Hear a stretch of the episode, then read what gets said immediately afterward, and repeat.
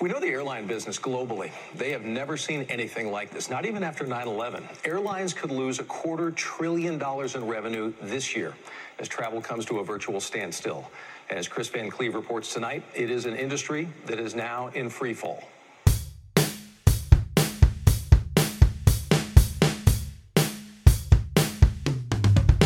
Alors c'est évident que la crise du Covid-19 va un impact direct sur le secteur aérien.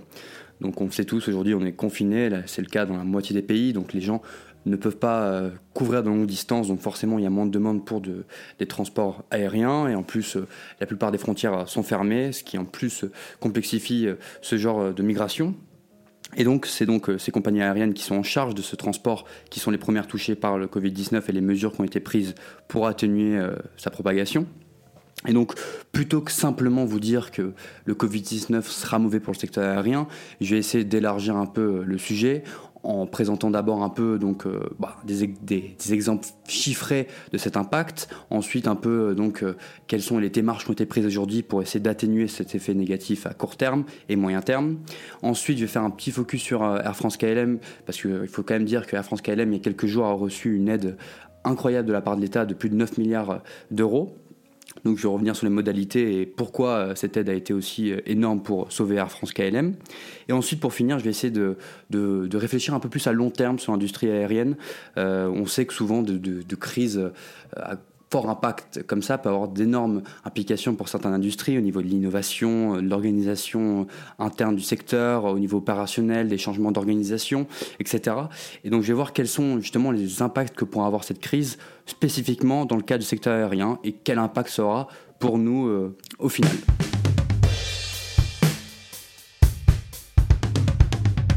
Alors donc je vais essayer de, chiffrer cet impact direct, même si on sait tous que euh, c'est clair que le Covid-19 impacte le secteur aérien, mais bon, c'est toujours bon d'avoir quelques chiffres pour remettre en contexte. Alors, euh, les chiffres que j'ai décidé de mettre en valeur ici, le premier, donc 95% des avions des flottes aériennes sont au sol. Euh, la plupart des compagnies donc, sont d'accord qu'un retour à la normale ne sera pas avant 2022-2023, donc là on parle quand même d'une crise pour un secteur qui est quand même sur le long terme, donc qui va forcément avoir des implications de restructuration de ce marché. United Airlines, qui est donc une des quatre plus grandes compagnies aériennes des États-Unis, prévoit que euh, dans tout le mois de mai, il y aura moins d'avions en circulation dans sa flotte que lors d'une journée euh, en mai 2019, il y a un an. Voilà, c'est quand même des chiffres qui nous montre clairement l'impact dévastateur que va avoir le, le Covid-19 sur, sur le secteur. Ensuite, donc, j'ai essayé de regarder un peu donc, euh, les, publications de résultats du premier trimestre 2020 euh, pour ces entreprises. Donc, euh, elles n'ont pas toutes réalisé ces, publications. C'est le cas pourtant quand même de Southwest Airlines. Donc, les résultats de Southwest Airlines, qui est aussi une des quatre plus grandes compagnies américaines, c'est 94 millions de pertes sur le premier le premier euh, trimestre, et, euh, donc une baisse de chiffre d'affaires de plus de 20%. Donc c'est quand même des chiffres qui ont un grand impact. Et en plus, il faut se rappeler quand même que les grosses mesures de, confinement ont eu lieu euh, mi-mars. Donc là, on parle d'impacts qui se sont ressentis donc au début avec un calmement des, des transports au niveau international, mais le gros de l'impact au niveau national aux États-Unis, c'était que à partir de mi-mars. Et donc, on a quand même une perte qui est quand même pas négligeable du chiffre d'affaires. Et on pense que, en tout cas, les analystes pensent que euh, les, effets seront encore pires euh, au deuxième trimestre.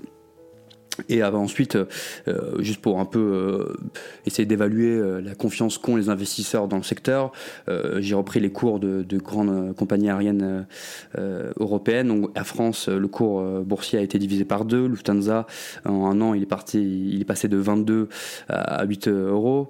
British Airways, en quelques mois, son cours a été divisé par trois. Donc, on voit clairement c'est une industrie donc la où la confiance euh, d'investisseurs, la confiance du public, la confiance même euh, des dirigeants au sein même de ces compagnies est totalement brisée. Et, euh, voir la, fin de cette, crise est aujourd'hui compliquée pour ces, compagnies aériennes. Alors, quelles initiatives ont donc été prises par ces compagnies aériennes pour essayer de limiter l'impact négatif sur le secteur que je viens de chiffrer juste avant? Alors, la première euh, initiative un peu basique que la plupart de ces compagnies aériennes vont prendre, c'est donc euh, d'opérer des licenciements. Euh, British Airways, le 28 avril, a annoncé le licenciement de 30% de ses employés. SAS, la compagnie scandinave, a annoncé le licenciement de la moitié de ses salariés. Lufthansa aussi menace de, licencier une large partie de ses équipes. Ensuite, donc, euh, quelle autre possibilité plutôt que le licenciement qui serait finalement une barrière à leur développement futur une fois que les, complications liées au Covid euh, disparaîtraient? C'est de, demander de l'aide à l'État.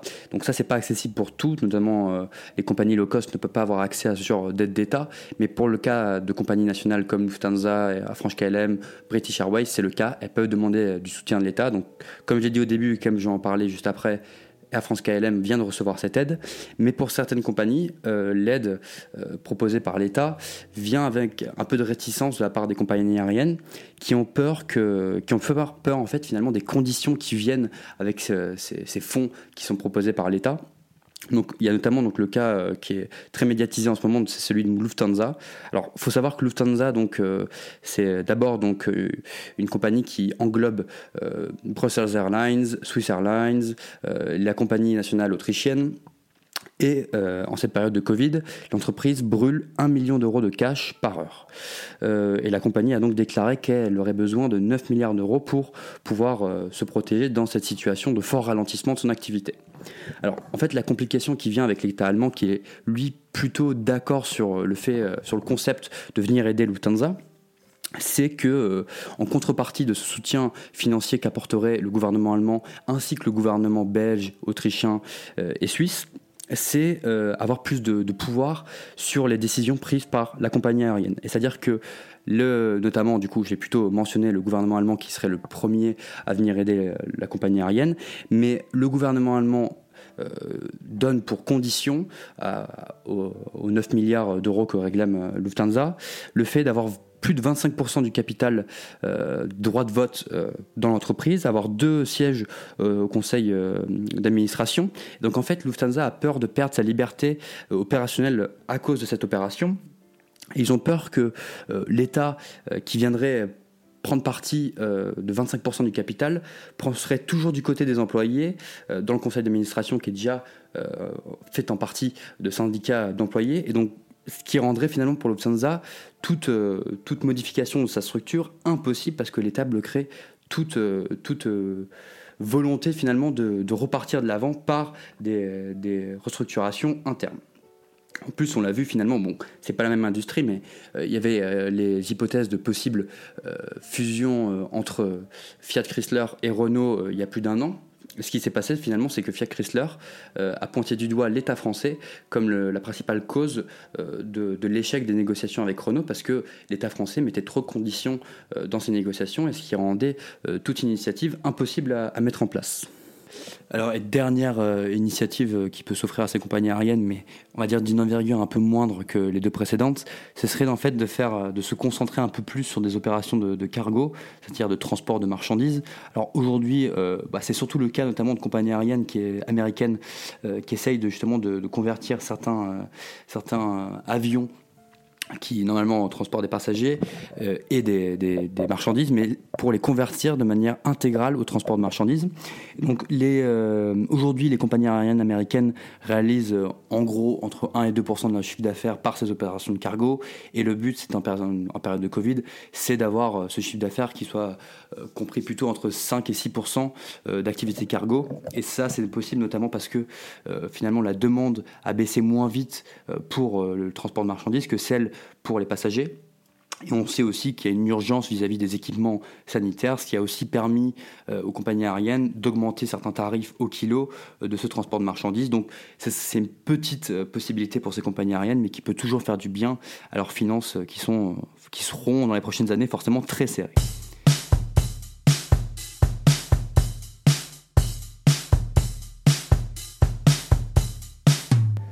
Vais donc faire ce, petit focus sur Air France KLM, euh, qui est quand même notre compagnie euh, nationale en, tant que Français. Euh, alors comme j'ai dit donc le 24 avril, il y a eu donc l'annonce du plan d'aide de l'État français et néerlandais d'entre 9 et 10 milliards d'euros. Alors la France va donc aider de son côté Air France pour 7 milliards d'euros et les Pays-Bas vont aider KLM pour entre 2 et 4 milliards d'euros. Donc les deux États ont décidé de faire de cette manière bien distincte. et donc à savoir que, comme j'ai dit juste avant avec Lufthansa, euh, les complications sont souvent liées justement au fait que les compagnies aériennes ne veulent pas que l'État vienne contrôler une large part euh, du capital de la compagnie. Dans le cas d'Air France KLM, c'était plus simple car euh, l'État français et néerlandais composent déjà plus de 28% du capital de la compagnie aérienne. Et donc il y avait moins de réticence de la part des dirigeants d'Air France KLM de voir l'État venir pointer le bout de son nez. Et donc en fait l'aide de l'État français et néerlandais va venir sous forme de, de prêts garantis. Alors le prêt garanti de 7 milliards du côté de l'État français sur lequel je vais me concentrer est séparé en deux parties. Donc vous avez une première partie de 4 milliards qui est en fait euh, sous forme de prêt bancaire assez classique, euh, qui est donc délivré par six banques internationales. Et en fait, euh, la garantie de l'État va venir à 90% sur la valeur de ce prêt. Et à savoir qu'en fait, les négociations entre les banques et l'État français ont été très compliquées, parce qu'en principe, lorsque des banques viennent euh, délivrer un prêt à une entreprise en difficulté comme ça, surtout des, de grosses entreprises comme Air France euh, KLM, elles demandent en général autour de 60% de garantie de l'État.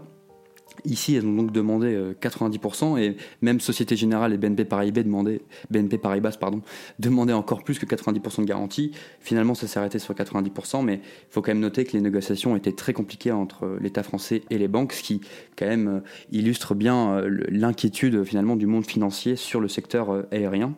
la maturité du prêt est à 4 ans avec l'option de repousser deux fois d'un an donc les trois autres milliards de ces 7 milliards délivrés par l'État français viennent sous forme de prêts directs par l'État, euh, donc par le biais de l'agence des participations de l'État. Alors, euh, comme j'ai dit avec Lufthansa, cependant, euh, ces prêts viennent quand même avec des garanties. Et dans le cas du, prêt délivré par l'État français pour Air France, euh, la garantie vient sous forme environnementale, c'est-à-dire qu'il y a une condition très importante dans cette aide de l'État, c'est que Air France KLM doit s'engager à réduire de 50% ses émissions de CO2 sur tous les vols, vols domestiques d'ici 2024. Et il y a aussi d'autres conditions concernant les vols internationaux qui n'ont pas été cependant mentionnées et chiffrées. Alors, euh, pour l'État euh, français notamment et néerlandais aussi, c'était impossible de voir euh, des compagnies aériennes disparaître comme ça par manque de liquidité, parce que, à savoir quand même, que je viens d'apprendre ça d'ailleurs, que Air France était le, premier recruteur, premier employeur de l'île de France, c'est 1% du PIB national, donc c'est quand même énorme, et c'est quand même un levier économique fondamental pour l'État français. Tout euh, pays développé qui, veut avoir euh, un certain attrait pour des compagnies internationales doit se permettre d'avoir une compagnie nationale euh, au niveau international. Et donc Air France KLM n'a pour le moment annoncé aucun licenciement, mais simplement des coupures salariales et pas non plus de, concentration particulière sur l'activité cargo. Ils vont donc pouvoir continuer leur, restructuration interne pour mieux se protéger face à cette crise à long terme qui se profile.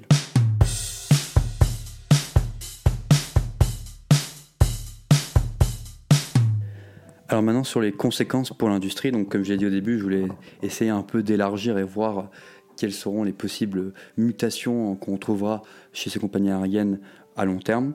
Euh, donc la première chose qui va sûrement être une conséquence de cette crise du Covid-19, c'est une restructuration de marché, c'est-à-dire qu'on va avoir euh, une consolidation d'acteurs.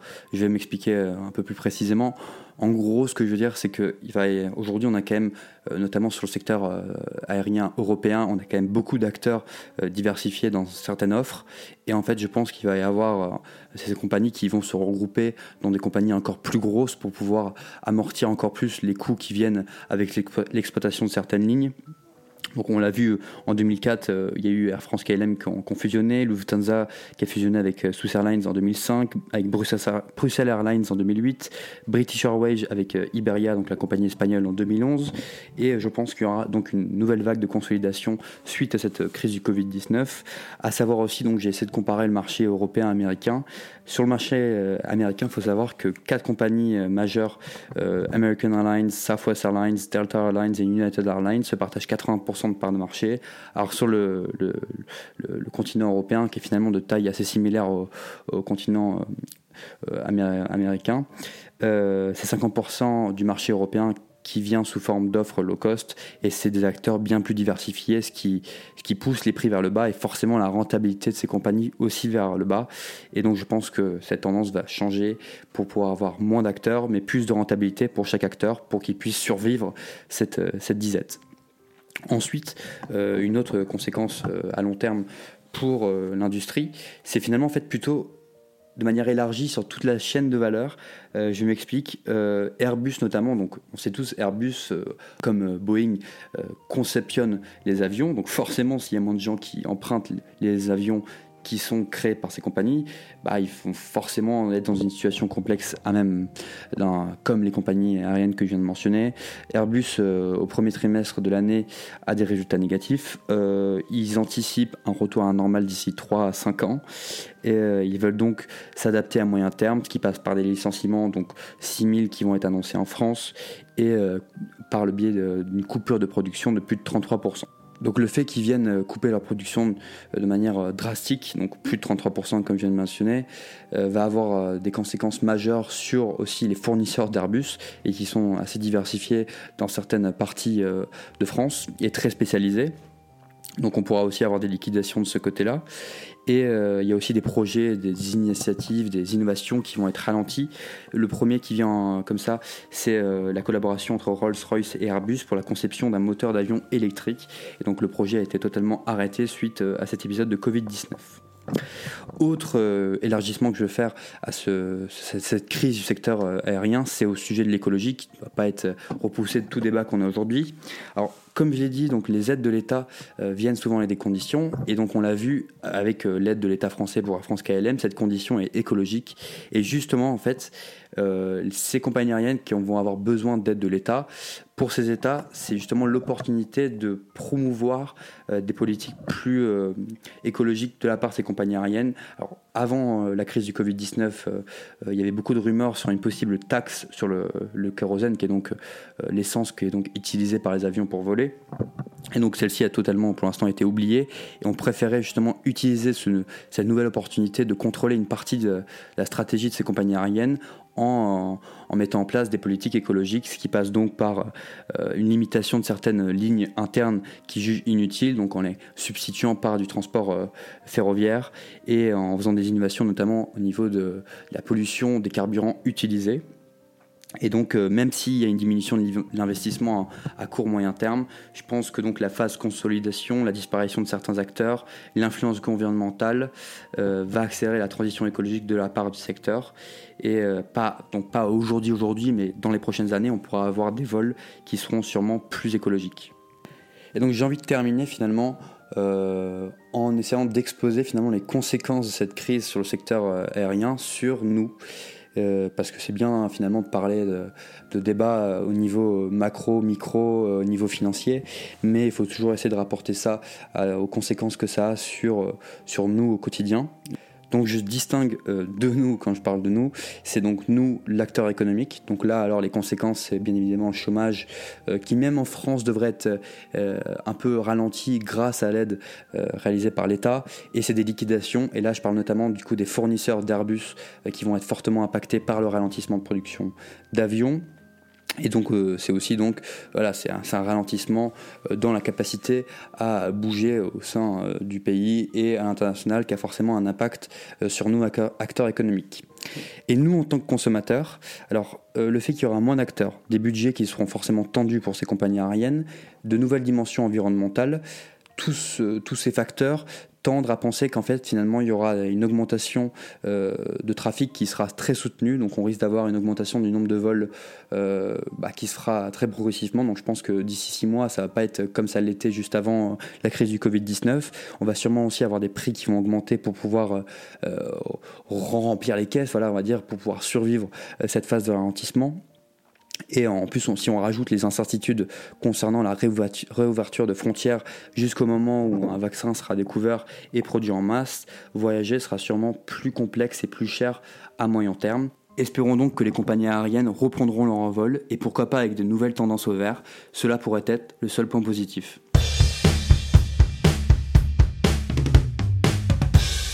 Merci d'avoir écouté. J'espère que ce, petit point d'actualité euh, sur le secteur aérien en l'occurrence, vous a plu. Et à la prochaine pour un nouveau podcast de ce type.